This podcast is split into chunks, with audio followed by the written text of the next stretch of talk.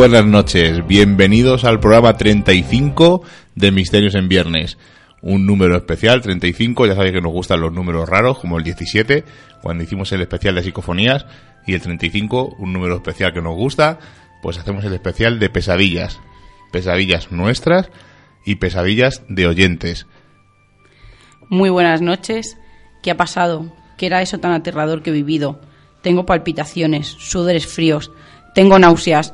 No, no quiero volver a dormirme. Hoy, en Misterios en Viernes, hablamos de pesadillas. Y mucha gente estará preparándose para la fiesta de Halloween de mañana, se estarán disfrazando, estarán poniendo sus disfraces, sus máscaras, algunos estarán preparando algunas flores para ir a los cementerios y ya sabéis que nosotros somos un poco distintos y lo celebramos, pues como os ha dicho Seila, con las pesadillas, porque qué más terrorífico que el momento en el que estamos durmiendo eh, tener ese sueño que nos despierta y nos hace estremecernos y nos hace levantarnos incluso de la cama a ver qué ha pasado, a ver si es verdad, es mentira esa pesadilla o, o qué ha ocurrido o que es una ansiedad, es un miedo que tenemos, un sueño, pues todo eso vamos a indagar en, en esta noche tan especial de pesadillas.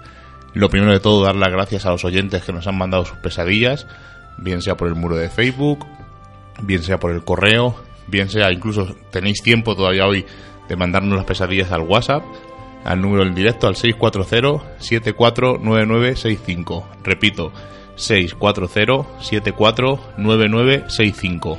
Para mí es un acto de valentía, ¿no? Toda esa gente que nos ha, que nos ha escrito, porque los sueños son algo muy, muy, muy, muy tuyo, ¿no? Algo que, que, tú, que tú estás viviendo, ¿no? En esa, en esa oscuridad que, que, nos invade, ¿no? Cuando, cuando nos dormimos. Entonces, para mí que alguien nos cuente algo tan personal y sobre todo algo feo, algo que te aterra, algo que te perturba durante, durante días a veces, ¿no? Cuando tienes una pesadilla muy mala, te queda esa pesadez, esa, esa sensación de, de, angustia durante, durante mucho tiempo. Para mí es algo de, para gratificar y de verdad que muchas gracias a todo el mundo. Y saludamos a Jonathan Mondaza porque no le he saludado y ha dicho, pues te voy a meter este audio para que me saludes. Me saluda como la mano, como es costumbre. Y como antiguamente en la antigüedad, eh, los héroes griegos iban a, al oráculo de Delfos. Nosotros tenemos nuestro oráculo particular, que es Serach. Y esta semana nos ha mandado su audio y a ver si nos sorprende como en semanas anteriores. Reflexiones del mundo del misterio.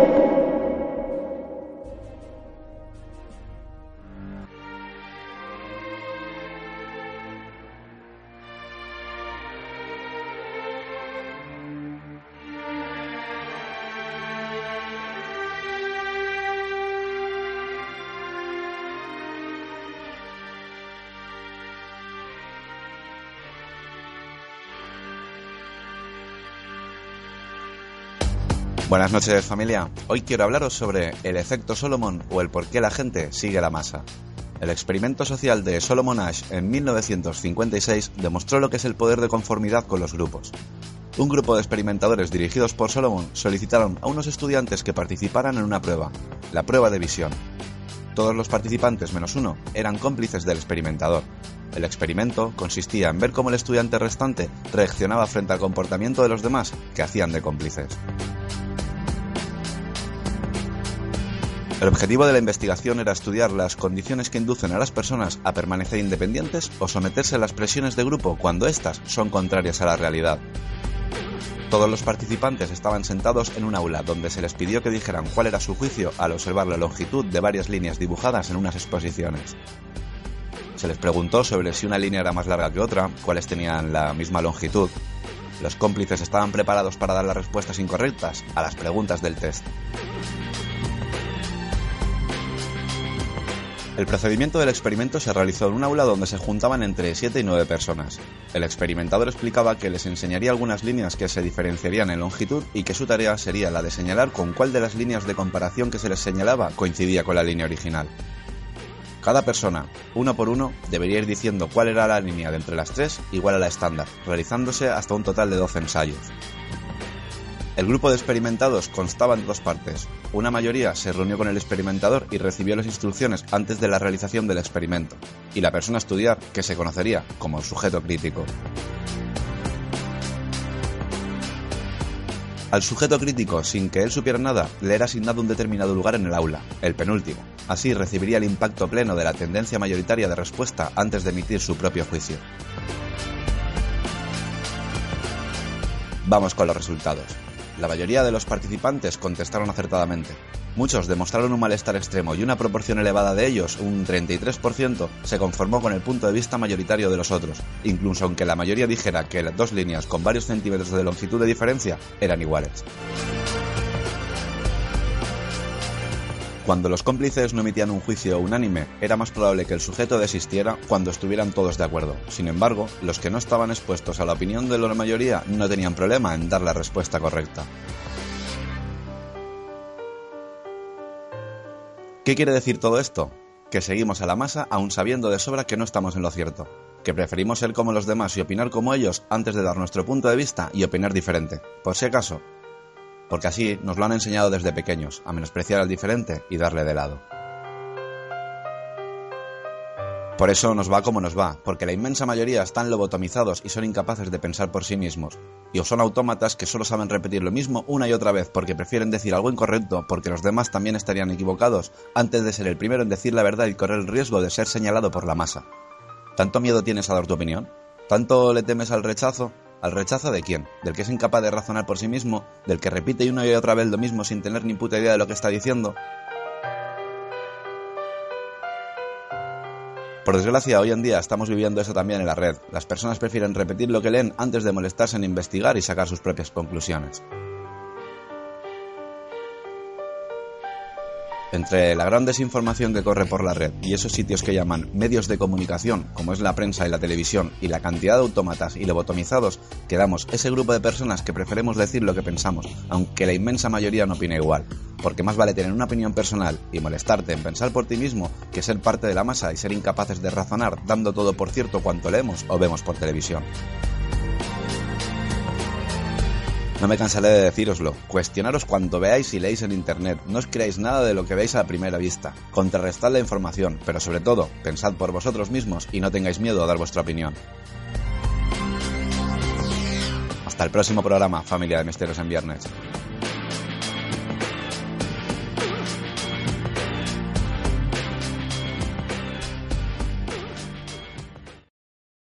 Y damos las gracias a Serach, que nos ha mandado este estupendo audio.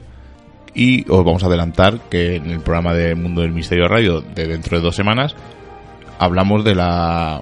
Ellos dicen investigación, nosotros hicimos exploración que hicimos con ellos en, en Jaén, en el Museo de Don Gómez.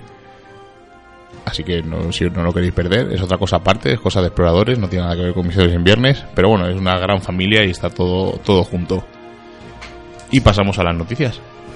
Noticias y agenda del misterio. Esta noche nos vamos a ir fuera de la Tierra, vamos a viajar un poquito y vamos a comenzar con Nibiru, que a principio de este año los astrónomos han abierto otra vez la antigua teoría de la conspiración sobre el conocido planeta X.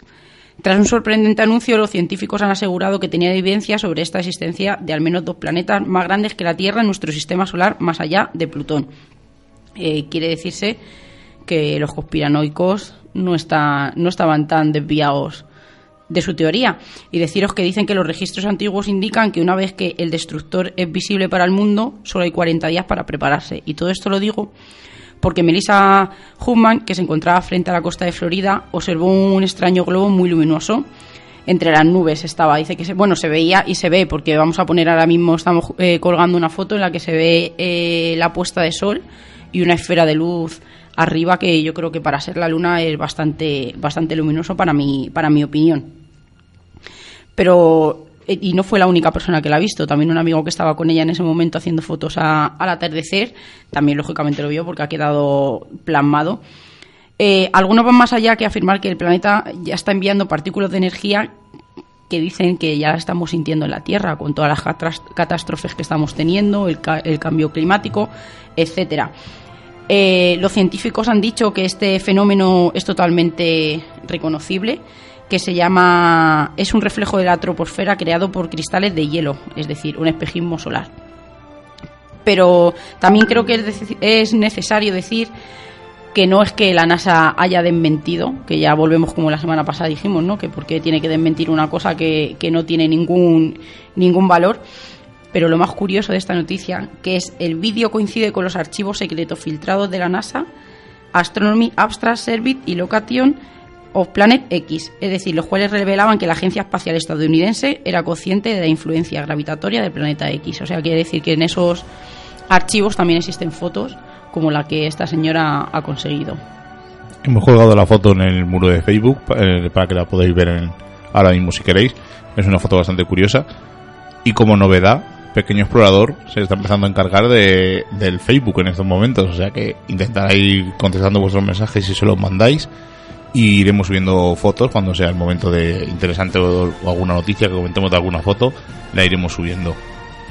Y este 13 de noviembre tendremos otra final del mundo, porque dicen que un objeto va a caer en la Tierra, pero este, este sí que es verdad que va a caer. Dicen los astrónomos que se está siguiendo un misterioso objeto y gran objeto no identificado apodado WTF, que le han puesto las iniciales, porque como no saben lo que es, y han confirmado que se estrellará en el Océano Índico el 13 de noviembre en, en Sri Lanka. Y deciros que fue descubierto por Catalina por el Catalina Sky Survey y ha sido todo un misterio para, lo- para los astrónomos.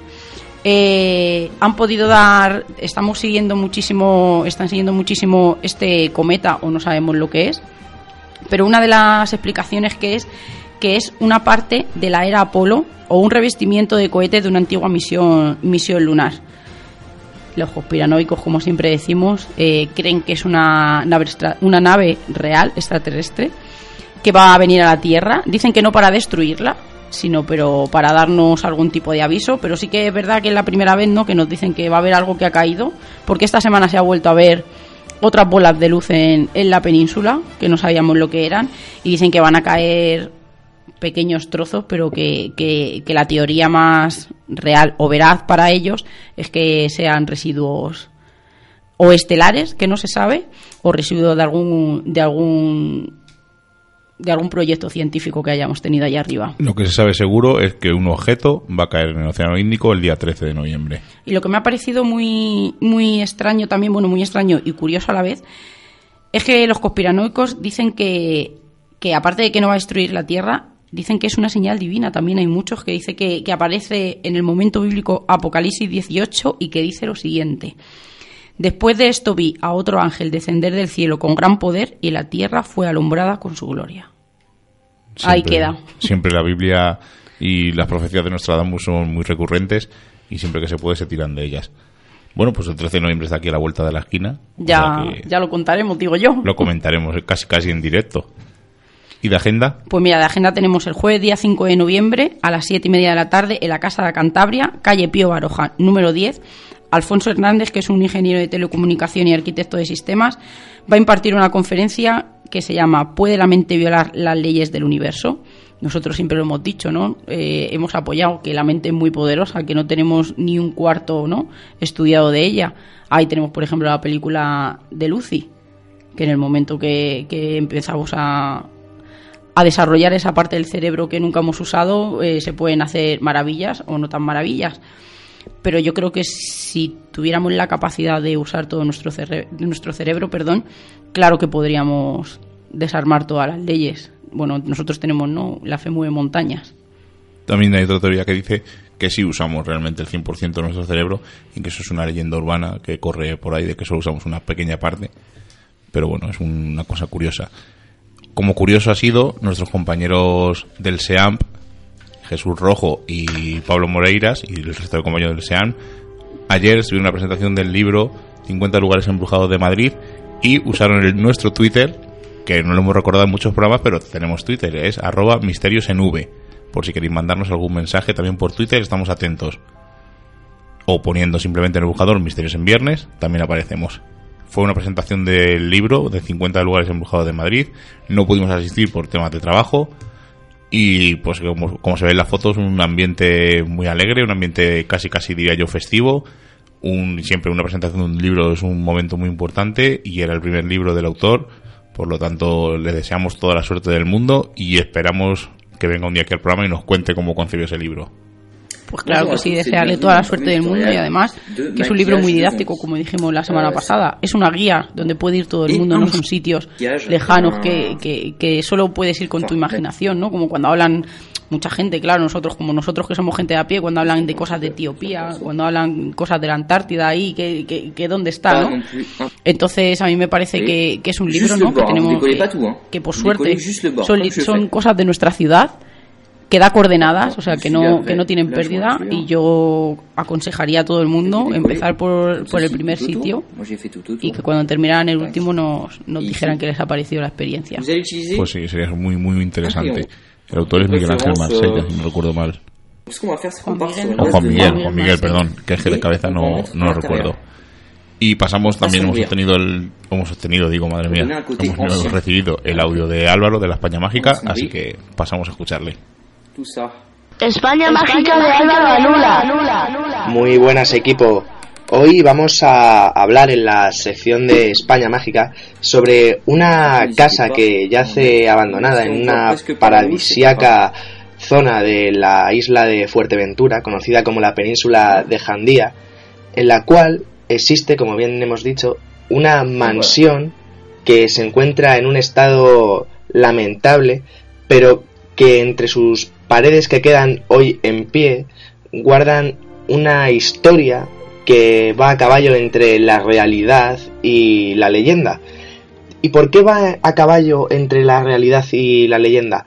Todo se basa en el dueño, el que fue el artífice de levantar tal mansión, que se llama Villa Winter, por el nombre del dueño que se llamaba Gustav Winter, que era un alemán que procedía de la selva negra y que de alguna manera se asentó en esta zona porque según él era un amante de la, de la naturaleza.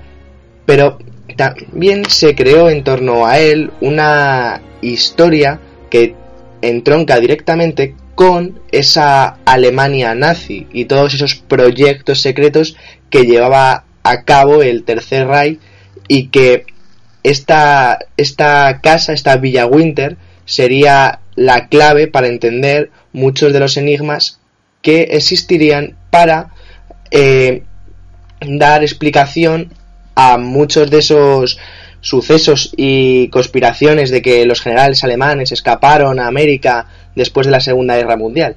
Se dice que la situación de Villa Winter en este lugar era ni más ni menos para construir una, una base mm, de submarinos alemanes la cual valdría para conseguir el dominio del Océano Atlántico como si fuese un punto estratégico, esta isla. Y aquí, pues, de alguna forma, se llevó todo ello a, en un plan secreto en el cual participarían todos muchos oficiales alemanes, se levantarían túneles secretos y todo ello eh, desembocaría, el foco principal sería esta mansión, en la que se dice que se han encontrado trajes nazis, eh, avalorios de esa Alemania liderada por Adolf Hitler, e incluso que fue financiado todo este proyecto ni más ni menos que por Hermann Goering, uno de esos jerarcas nazis.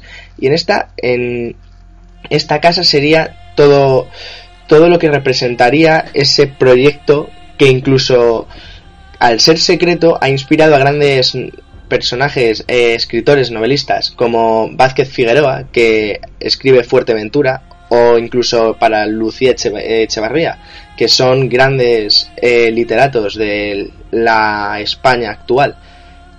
La realidad no se sabe muy bien.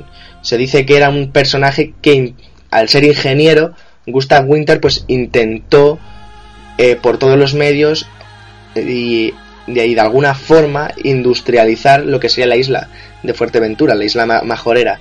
Y ahí también entronca con esa relación de mito y leyenda que no se sabe muy bien a cuál de las dos vertientes dirigirse, ya que el personaje ha sido incluso investigado por las agencias de los aliados, ya que se aparecía en una lista negra de 103 posibles espías que deberían haber sido juzgados en los juicios de Nuremberg tras acabar la Segunda Guerra Mundial. Incluso se llegó a pedir a Franco que entregara a Gustav Winter. Pero claro, todo esto también sigue perteneciendo a esa índole legendaria que circula alrededor de Villa Winter. Esta casa que hoy en día no se sabe muy bien eh, el futuro que le espera, el futuro que le depara, ya que es cuidada por una familia local de la cercana localidad de Cofete, en Fuerteventura, y que incluso la intentan restaurar para que siga progresando en el tiempo este, este edificio, para que no se pierda porque es la imagen de esta zona junto a las playas que rodean a toda la península de Jandía. Pero también hay que mencionar que realmente la casa hay muchas zonas que están muy en un estado muy deplorable, en el que podemos ver que para ascender a la segunda planta tienes que coger una escalera porque se ha caído, las, se han caído las escaleras de, de piedra también hay muchos agujeros. El patio central está hecho pues añicos. Pero sin duda alguna la casa sigue ahí. Villa Winter sigue, aunque abandonada, aún recuerda todas esas historias que giran en torno a un personaje de lo más misterioso y que sin duda alguna da para crear historias de relacionadas con los proyectos secretos nazis y todo ese abanico de temas que giran alrededor del espionaje y de todo aquello que se escapa a la razón de la historia oficial que ocurrió en la Segunda Guerra Mundial y que tiene como personajes o protagonistas a esos nazis de los que tan poco se sabe y como no también que tiene una relación directa con las historias de esta España mágica, de esta magia que poseen las Islas Canarias, un auténtico paraíso para cualquier persona que ame el misterio. Y damos las gracias a Álvaro, por supuesto, como siempre. Le dejamos recorriendo esas tierras mágicas de esa España misteriosa que él recorre. Y vamos a comenzar con las pesadillas. Antes de empezar a contar los casos que nos han mandado los oyentes, nos va a comentar Seila que son las pesadillas. Una pesadilla es un ensueño que puede causar una fuerte respuesta emocional. Normalmente suelen ser de miedo o de terror, aunque también pueden provocar depresión, ansiedad y una profunda tristeza a aquella gente que, que las padece muy comúnmente.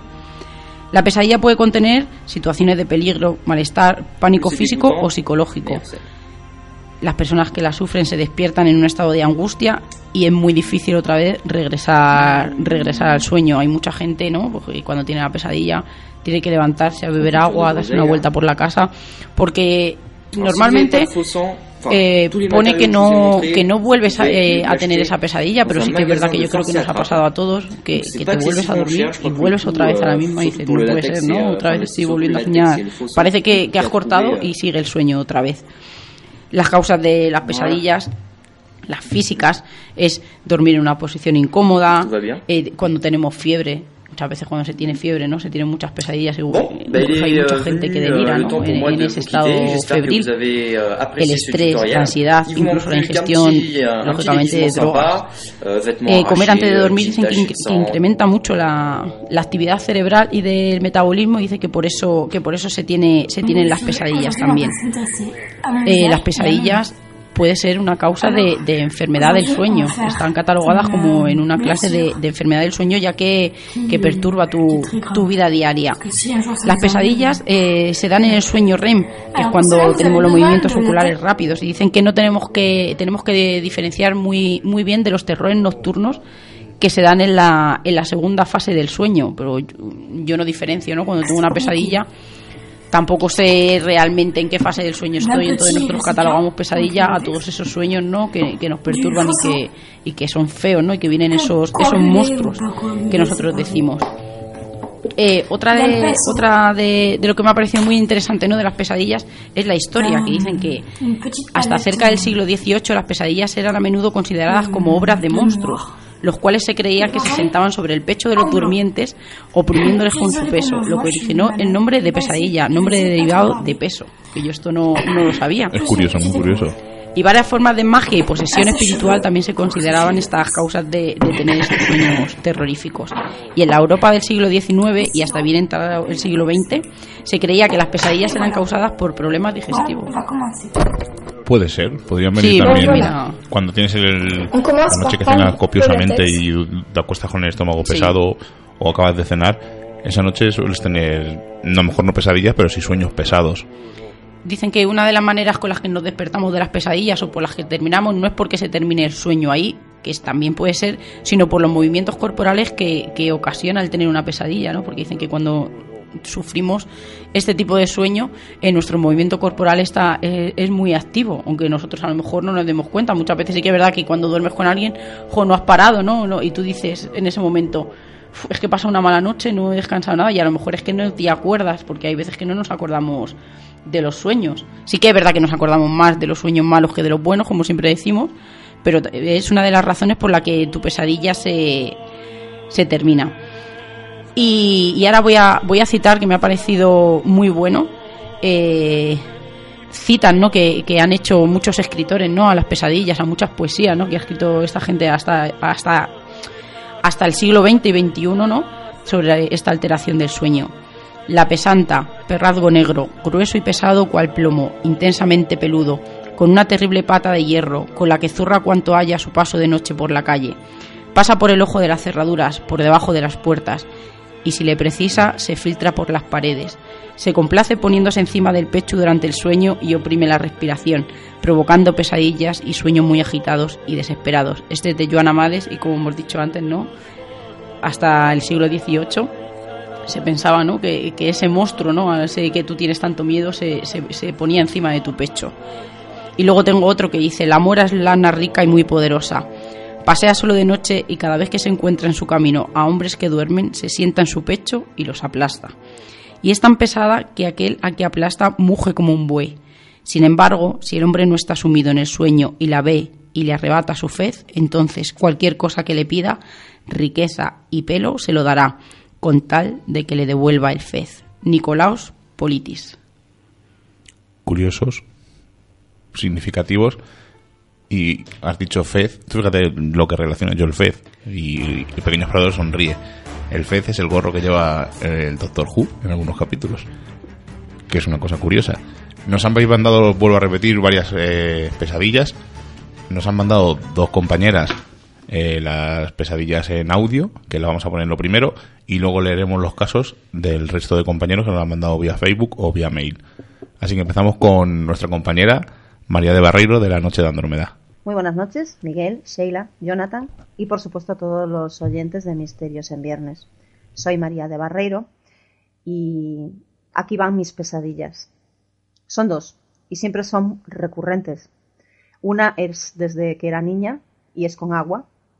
Me veo en, bueno, da igual en dónde, es decir, es que no tiene, no tiene relación nunca, da igual el paisaje que esté viendo en ese momento, lo que se esté sucediendo en el sueño porque de repente aparece una gran tromba de agua y lo cubre todo y la sensación indudablemente es de agobio porque no me gusta estar rodeada de tanta agua salida de no sé dónde. Y aquí es donde me despierto. Y la segunda, que es más moderna, digamos que esta me sucede desde unos, sí, bueno, 10 años a esta parte, podría decirse, es como una gran catástrofe. Y esta sí que me preocupa porque además se sucede como si fuese un sueño eh, por capítulos. Es decir, yo sé que estoy en un grupo enorme de gente y huimos de algo, sabemos que es una catástrofe, pero no sabemos qué ni, cómo está producida. Una de las veces creo recordar que había un gran barco de la Marina, enorme, y teníamos que hacer cola para subirnos y salvarnos, pero no sabemos de qué. Otra vez teníamos que subir como una especie de... Era como, no llegaba a ser una, era un sitio elevado, no una montaña, bueno, quizás una colina, no sé. Sé que también la misma gente, bueno, la misma gente no, quiero decir, muchísimas personas haciendo lo mismo. Y también hay un detalle curioso que es que se ven caer aviones, literalmente, no derribados por nada en concreto, sino eh, lo mismo los estás viendo volar que, los ves como se precipitan hacia tierra y se estrellan. Y, bueno, esta eh, quizás es la que más me, me, angustia de todas porque mm, es la sensación de sé que estoy huyendo pero no va a servir de nada. Entonces, pues, bueno, no sé. Vosotros ya luego me decís lo que significa y espero no haberos aburrido con toda esta palabrería. Muy buenas noches, chicos. Un gran abrazo para todos. Pues damos las gracias a María otra vez. Mañana tiene un programa especial de Halloween, por si queréis escucharlo, en lndradio.com.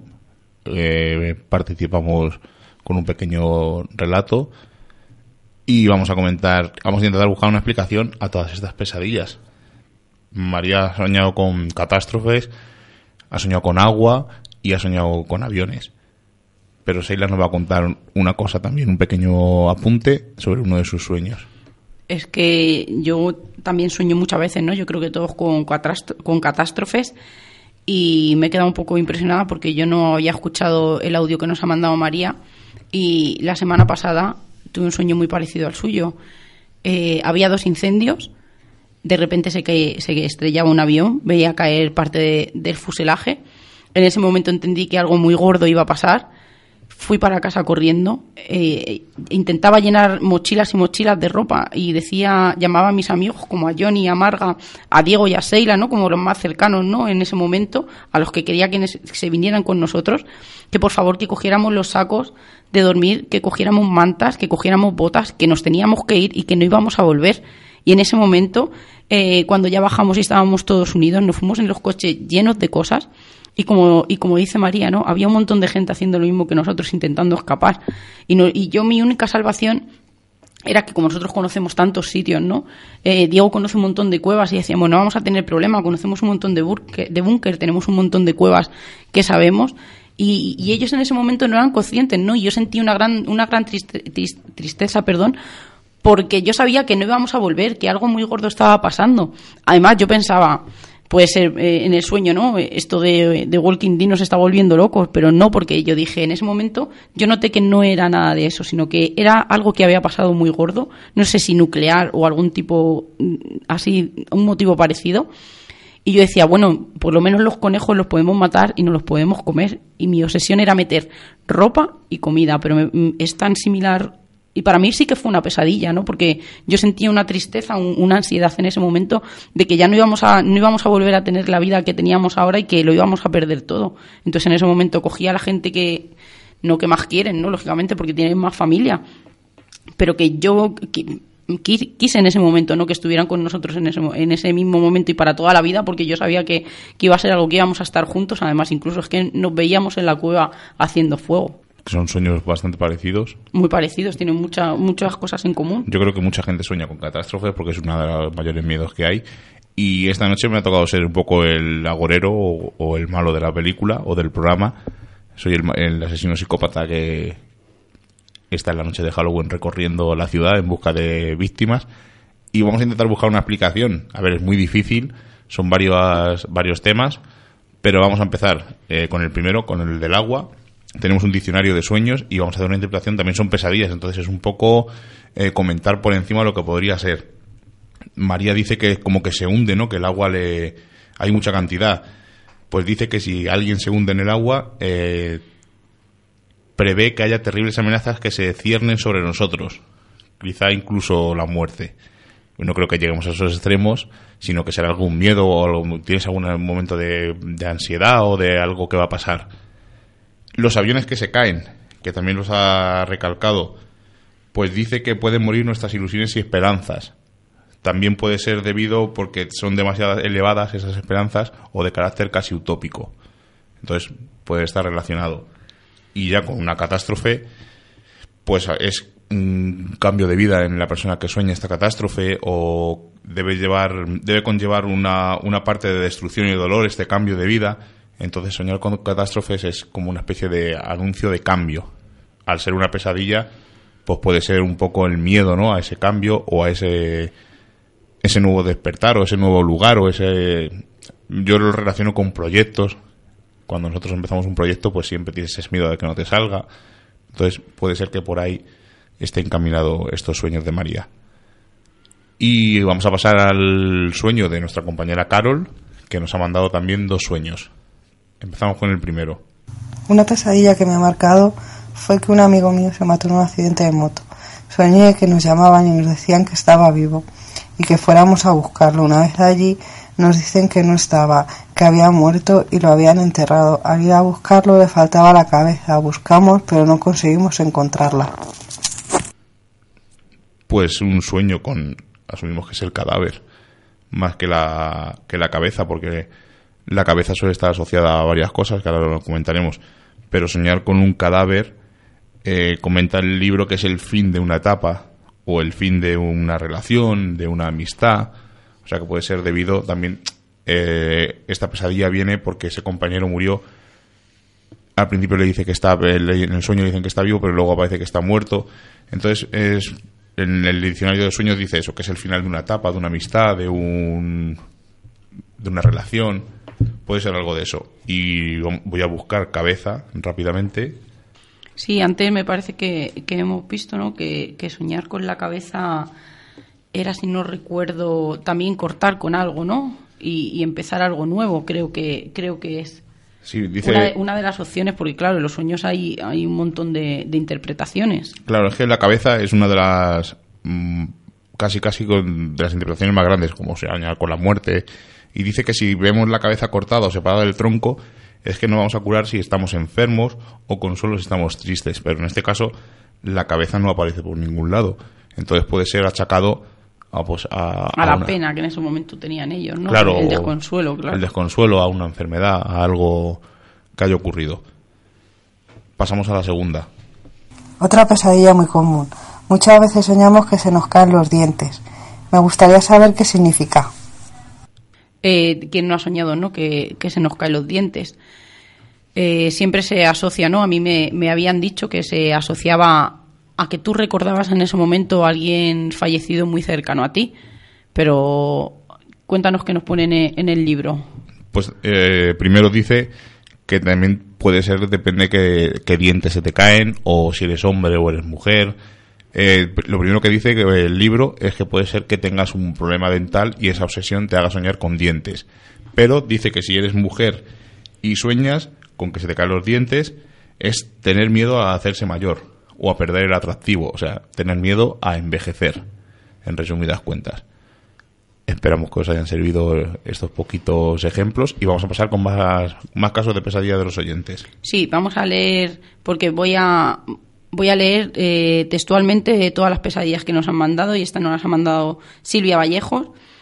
Eh, tuve una pesadilla que al empezar era hermosa. De repente me encuentro entre las nubes junto a mis dos hijos más chiquitos. Estábamos los tres sentados frente, frente a nuestras personas. Había un ángel, era un ángel brillante. De repente aparece un ángel oscuro y era un ángel malo.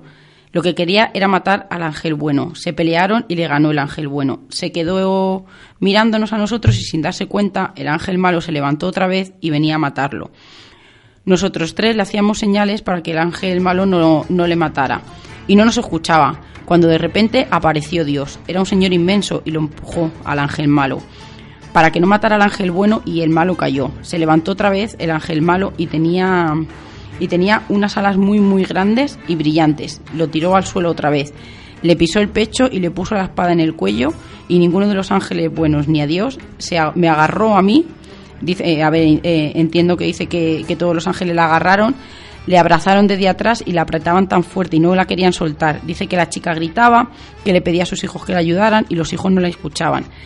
Dice que se despertó muy asustada porque dice que, que no tenía, le costaba respirar se me ha olvidado deciros antes, ¿no? Que, que, aquí está, en las pesadillas entra mucho la parálisis del sueño, ¿no? Ese, esa, ese estado de ansiedad, de la opresión en el pecho, de que no, de que no puedes respirar, y de ahí creo que viene la leyenda, ¿no? De que los monstruos se ponían en el pecho de la gente, porque claro, cuando tienes ese miedo y más al estar tumbado, ¿no? La, la presión en el pecho es donde más, donde más se siente.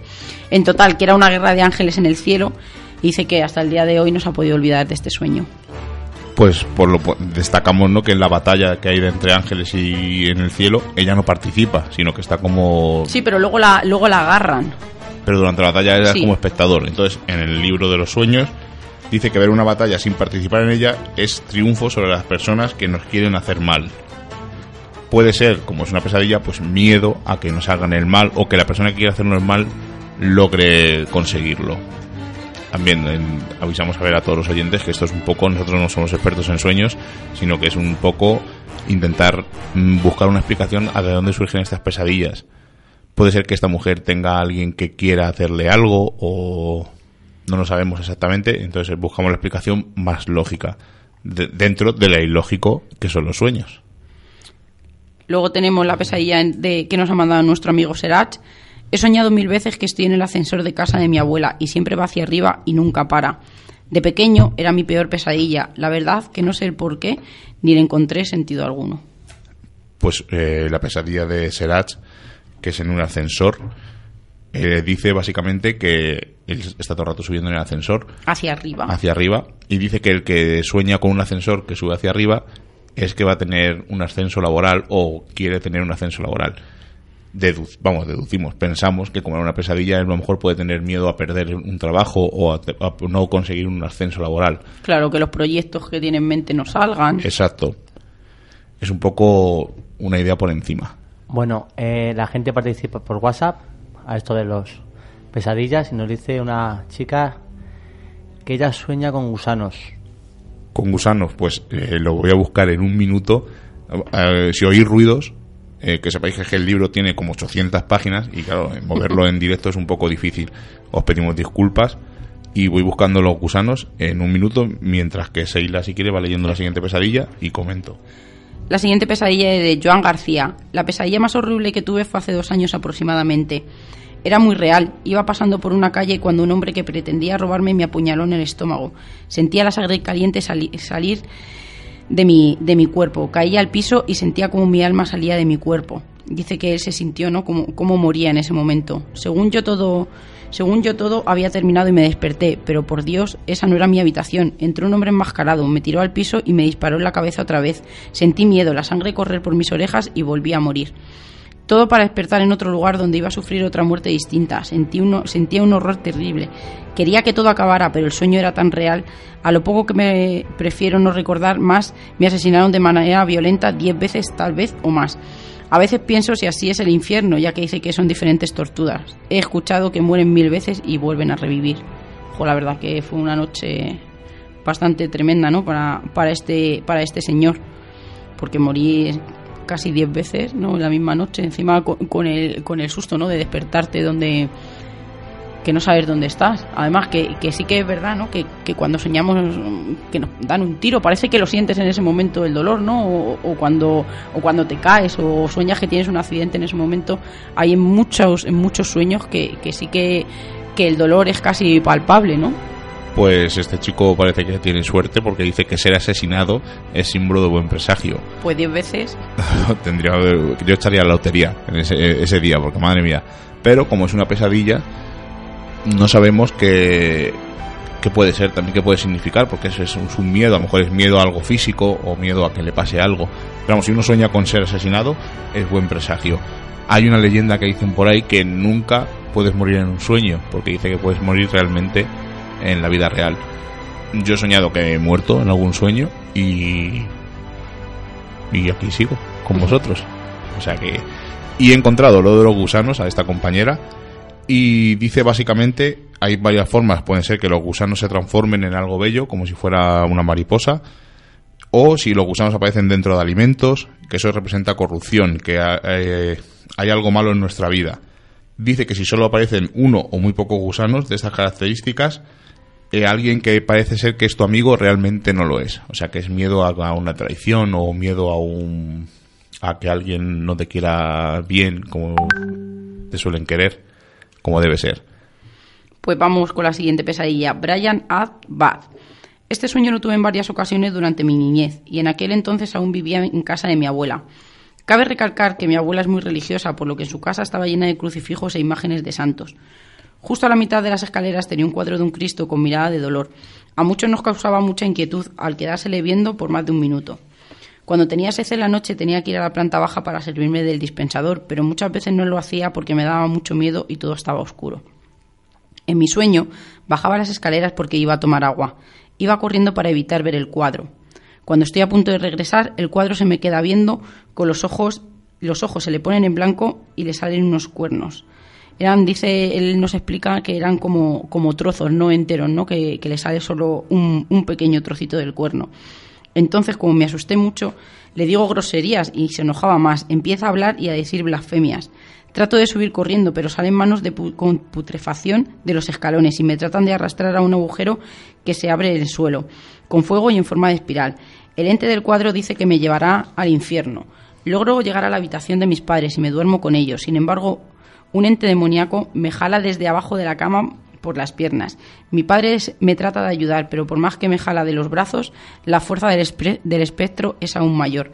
Abre la puerta y me lanza al agujero con fuego, y la imagen se empieza a reír con una voz demasiado aguda. Esta pesadilla es un poco es bastante terrorífica. Soñar con demonios es bastante habitual también. Y hay varios tipos de demonios en el libro este de sueños. Pero vamos a ver, este es un demonio terrorífico porque él dice que siente miedo. Y esas manos, ¿no? Que salen de los escalones. Exacto. Entonces, eh, dice el libro, comenta que es que nos quedan como terrores infantiles o cosas que no hemos superado todavía. Tenemos complejos de culpa no superados o terrores infantiles. Puede ser que esté asociado a eso. Al ser una pesadilla, es un poco más sui generis y es un tema más, más, más difícil de explicar. Lo que queremos es recopilar pesadilla de todo el mundo en este programa para ver qué tipo de miedos tenemos realmente dentro pero para que, para que veas lo contaminados que estamos, ¿no? Que nos pensamos que en el cielo es todo súper bonito y cuando soñamos algo feo, soñamos con el infierno, ¿no? Ese fuego, esas torturas eh, durante la eternidad, ¿no? Que, todos en nuestros sueños coincidimos en eso, que cuando nos dicen que nos vamos a ir al infierno, soñamos con, con demonios, algo, algo súper terrorífico que, nos perturba. Es que la muerte, los demonios, eh, ser heridos, catástrofes, como el caso de María y en el tuyo, pues son casi, casi, no voy a decir todos los sueños, pero son los más recurrentes. Sobre todo el miedo a, que nos hagan daño físico, o el miedo a lo desconocido, a la muerte, los demonios, pues lo que estamos comentando. Claro, pero aquí lo que intentamos no decir, o, que yo, por ejemplo, pienso, ¿no? Que, que, después de este recipiente hay algo más, pero no, no tiene por qué ser algo peor. ¿Por qué no mejor? Siempre decimos, ¿no? Que nos vamos a aprender, a aprender más, ¿no? a, superarnos como personas, ¿no? A llegar a, ese estado en el de que tú has redimido todos tus pecados y que, y que por fin eres libre, ¿no? Ese momento de, de volar tu alma. Son sueños tan extraños que no podemos buscarle una explicación. Pero ¿por qué soñamos todos igual? Casi lo mismo. pienso básicamente que por la sociedad en la que estamos, todos la tenemos... Exacto. Todos tenemos casi...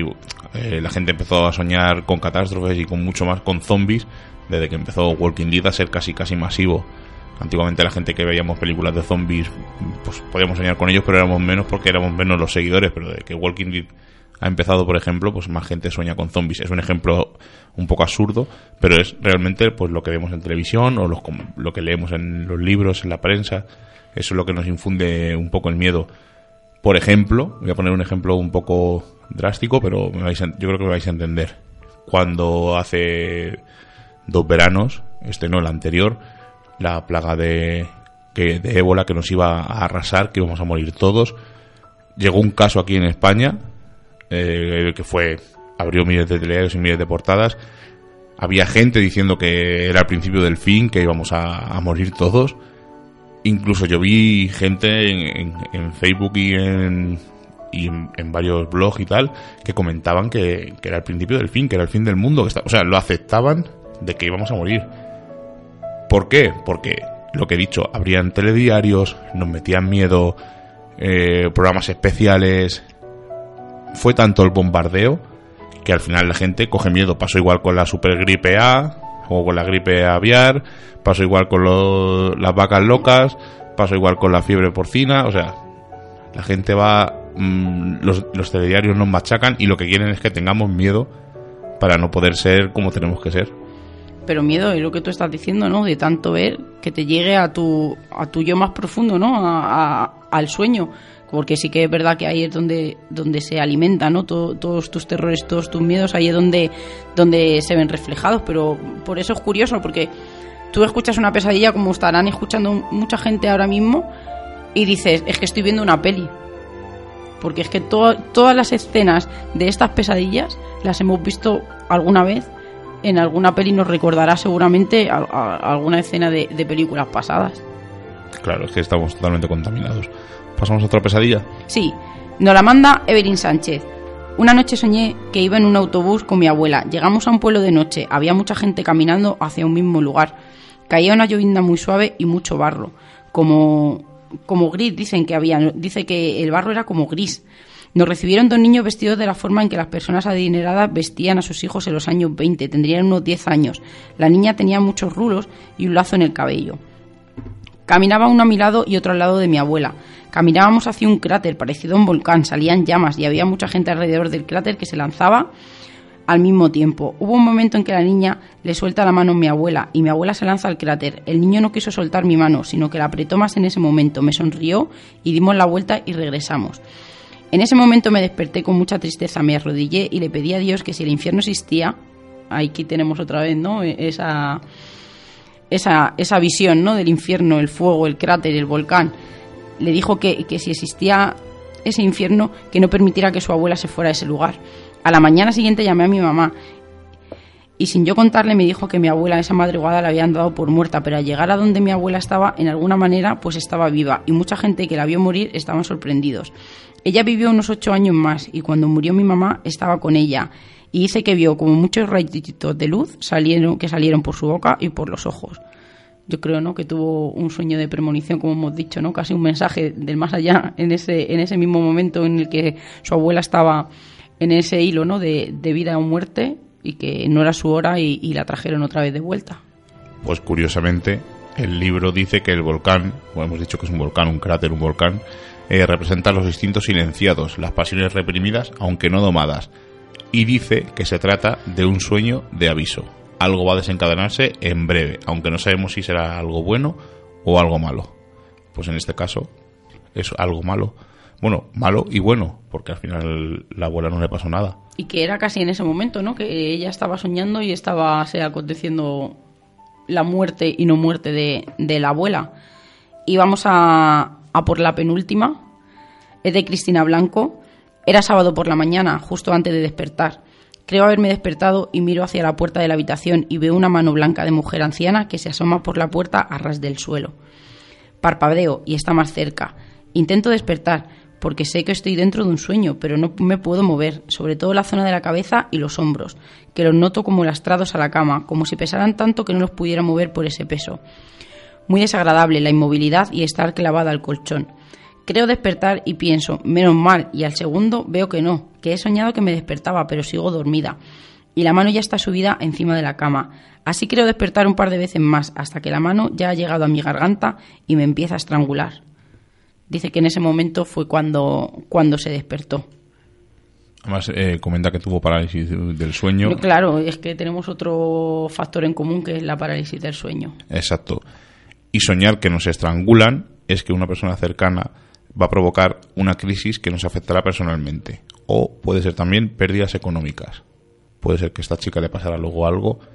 Si en alguno de los casos que os hemos comentado, la, explicación del libro, os ha pasado algo de lo que hemos comentado, podéis mandarnos un correo a misteriosenviernes.org y comentarnos si ha acertado el libro o no, porque nosotros somos profanos en estos temas y estamos buscando una explicación en un diccionario de sueños lo que me parece muy, muy interesante, ¿no? Es como, como una sensación física, como es el momento de la parálisis del sueño, que es totalmente físico, cómo tenemos esa capacidad de integrarlo al sueño. Tú estás soñando una cosa, da igual, y en ese momento estás sintiendo dolor, porque muchas veces pasa, ¿no? Yo tengo migraña y sueño en ese momento que tengo migraña y me despierto y cuando me despierto efectivamente veo que es que tengo que tengo ese dolor de cabeza. Por eso pienso a veces que, que muchas pesadillas o muchos de los sueños que tenemos tienen mm, mucho que ver con nuestro cuerpo físico. Porque te esté avisando de, de, oye, no te estás cuidando bien, o no estás comiendo bien, como en este caso de que te pegas al atracón y sueñas cosas feas, es algo como algo físico que no le damos mucha importancia en ese momento, lo hace convertirse en algo psíquico que es donde en ese momento sí que le prestamos la atención que deberíamos de prestarle. Y voy a comentar, porque casi todos los sueños están relacionados con la muerte, casi todas estas pesadillas tenían algo de muerte o algo de soñar con muertos o con fallecidos. Y soñar con la muerte o con los muertos no significa que vamos a morir, sino que algo se va a acabar, bien sea un amor, una amistad, una relación laboral, una cualidad, algo que tenemos se va a acabar. O sea, es igual que la carta del talón de la muerte, que no significa muerte, sino que significa un cambio. Un cambio. Y vamos a comentar un sueño que ha tenido la mujer de Johnny, Marga. Además, que lo curioso es que la ha tenido dos veces. Y, y soy yo la, la víctima del sueño. Os lo vamos a comentar. Nos vamos a, a explorar, como hacemos muchos sábados. Y se viene Marga con nosotros. Dice Marga que estamos en, un, en una habitación, que hay un cuadro y que el cuadro no se puede tocar. Y yo, que soy muy cabezón, eh, enderezo el cuadro y lo pongo recto. Entonces de repente aparece como una dama blanca y nos, nos vamos corriendo, pasamos porque pasamos miedo y nos vamos todos corriendo y nos vamos cruzando un túnel. De repente aparecemos en un túnel y estamos cruzando un túnel. Eh, Marga dice que todos corremos menos yo que me voy quedando atrás del túnel. Y al final el túnel se cae encima mía y, y desaparezco en el sueño. También decía que una, la mujer de blanco volvía a intentar hablar con ella, pero no entendía lo que le decía puede ser una advertencia de que tengamos cuidado o puede ser un poco obsesión de Marga porque claro ella no viene nunca con nosotros porque no le gusta. Entonces eh, cuando le ve las fotos y le contamos dónde hemos estado pues a lo mejor puede ser que eh, tenga algo de miedo por nuestra integridad física pero vamos tenemos cuidado llevamos a Seila que es la persona que nos controla o sea que no tenemos ningún no, nos controla que tiene sentido común porque nosotros no tenemos sentido común y si vemos un agujero por ahí nos metemos Además, eh, Marga cuando nos contó este sueño daba muchísimos detalles del sitio en el que estábamos, del túnel, incluso de la mujer, porque dice que levitaba, ¿no? Que no, que no andaba. A ver, Marga es una persona que no está metida en este mundillo, entre comillas, entonces hay cosas que a ella del sueño se le escapaban, como por ejemplo que ella decía, es que no andaba, y yo decía, pero era como si volara al ras del suelo. Dice que sí, que andaba muy despacio hacia ella, pero que no la había en ningún momento los pies que la cara la tenía totalmente blanca y muy demacrada, o sea que, por lo que nosotros decimos era una señora que, no tenía vida, ¿no? En ese momento, que era una persona fallecida, y sí que es verdad, como decimos, que es la angustia, ¿no? Que se te queda cuando, cuando tienes una pesadilla, y más si sueñas con alguien, con alguien querido y que le pasa algo malo, y eso es lo que le pasó a ella, que ha estado días y días dándole vuelta, por favor, incluso no vayáis a explorar, por favor, hacerme caso, por favor, no me metáis en un túnel, no sea ¿no? Que, vaya a pasar algo de verdad. Y soñar con un túnel oscuro, como el que decía Marga, eh, dice que es señal de angustia y de ansiedad. Indica pues que está esperando algo y que esto nunca llega. Yo creo que más claro este sueño. Y os voy a contar eh, un sueño que tuve yo de pequeño y, y no voy a decir que fue recurrente, pero sí lo soñaba más de tres veces y pasé mucho miedo. Eh, yo estaba en mi casa, era pequeño, tenía lo soñé con 6 años, 7 años y lo recuerdo perfectamente porque todavía mm, me, estremezco cuando lo recuerdo.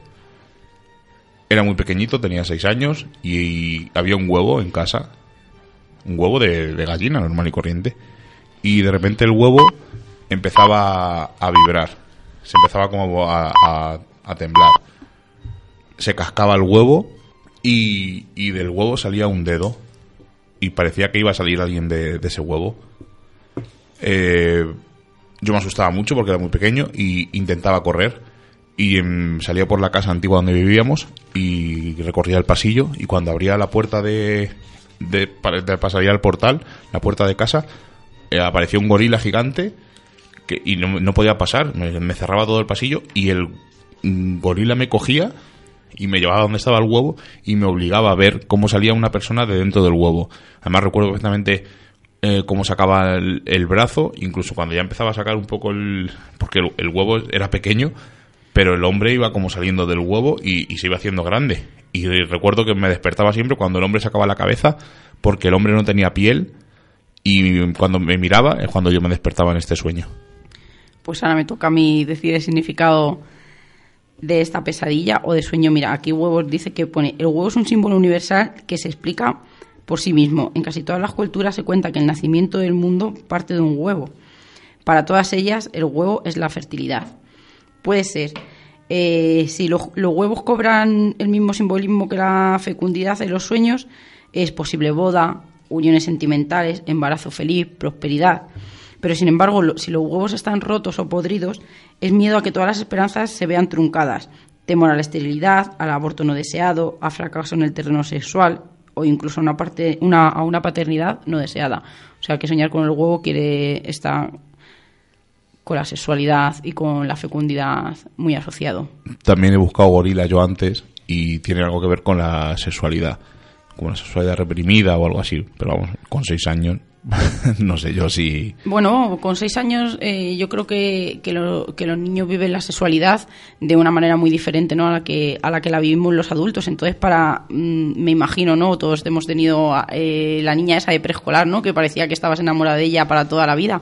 Pero yo creo que, y más en los niños, ¿no? Que despertáis la sexualidad eh, un poco después que las chicas, yo creo que, que lo relacionan con el afecto más que con la sexualidad. Entonces yo creo que tú lo interpretabas de esa manera, ¿no? El miedo al no al no, al afecto. ¿Cuándo nació tu hermana? ¿Cuántos años tenías?